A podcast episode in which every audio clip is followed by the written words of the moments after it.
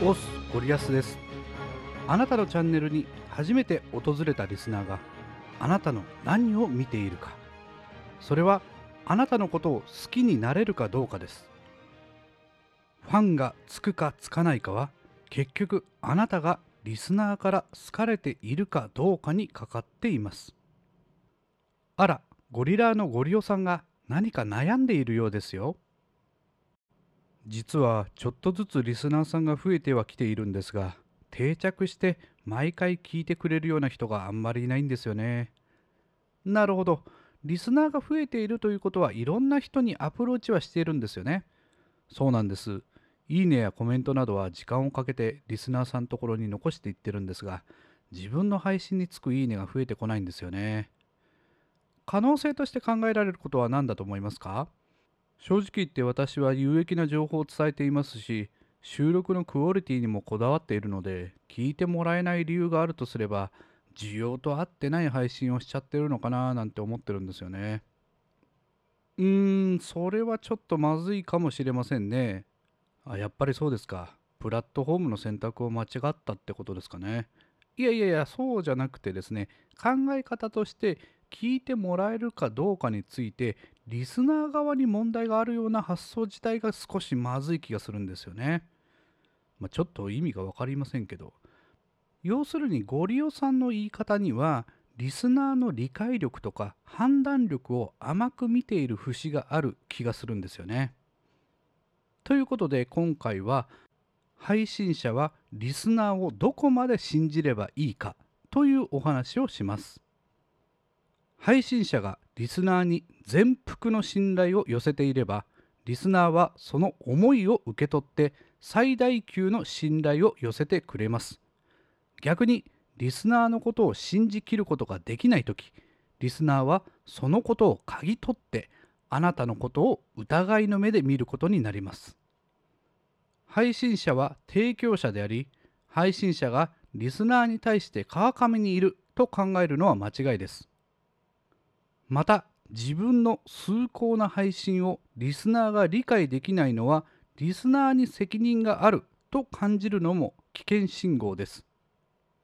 理由は簡単です。リスナーの多くはとても聡明でそして勘がよくかつ人間味豊かだからです。つまりあなたの配信の真意が伝わりきっていないとすれば伝え方に問題があるということ。伝わらない理由理解されない理由は必ずあなたにあると断言してもいいです。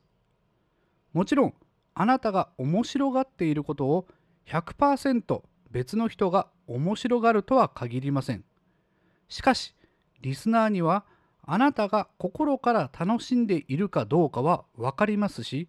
あなたという人間が気持ちのいい人物であるかどうかは見抜かれています。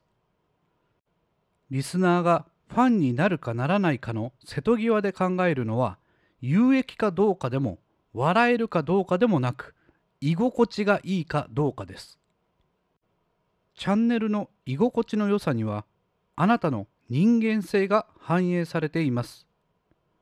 もう一度あなたとの時間を過ごしたい。あなたの声を聞いていたい。そう思ってもらえるかはあなた次第なのです。私が個人宅の訪問営業をやっていた時先輩から説明は悪くないけど態度が悪いと指摘されたことがありました大事なことを教えてあげているという上から目線の態度が言葉の端々から感じられたと言われたのです。私の場合努力をすればするほど自分は頑張っている自分は苦労しているという思いが強くなってそれを理解してほしい認めてもらいたいという思いになっていたのです。自分の頑張りを過信して自分の苦労を認めてもらいたいと求める姿勢には相手の立場に立って考えるという視点がありません。つまり相手にとってどれほど価値のある頑張りであったか相手にとってどれほど有益な苦労だったかという考えが欠落していたのです。虚栄を張らず繕わずに自分という人間そのものを認めることができるまでにはかなりの時間がかかりました。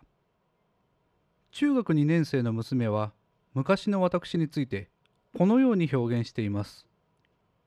あの頃のパパは鬼だった。何を言っても信用してもらえなかった。そして今の私についてはこう述べています。私の話を真剣に聞いてくれるからパパのこと大好き。これこそがまさに人生の勝利というものですよね。かつては娘にすら居心地が悪いと思われていた私ですが今では多くのリスナーさんに応援されて音声配信を続けることができています。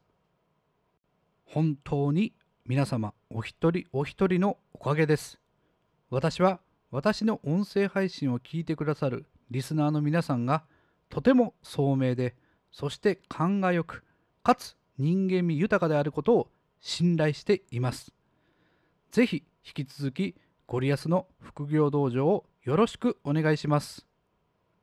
というところで今回の話をまとめます。今回のゴリアスポイント重要なことは相手の立場に立って物事を考えること自分の努力を過信しないこと人を心から信頼すること相手を理解し信頼するときあなたは理解され信頼されます。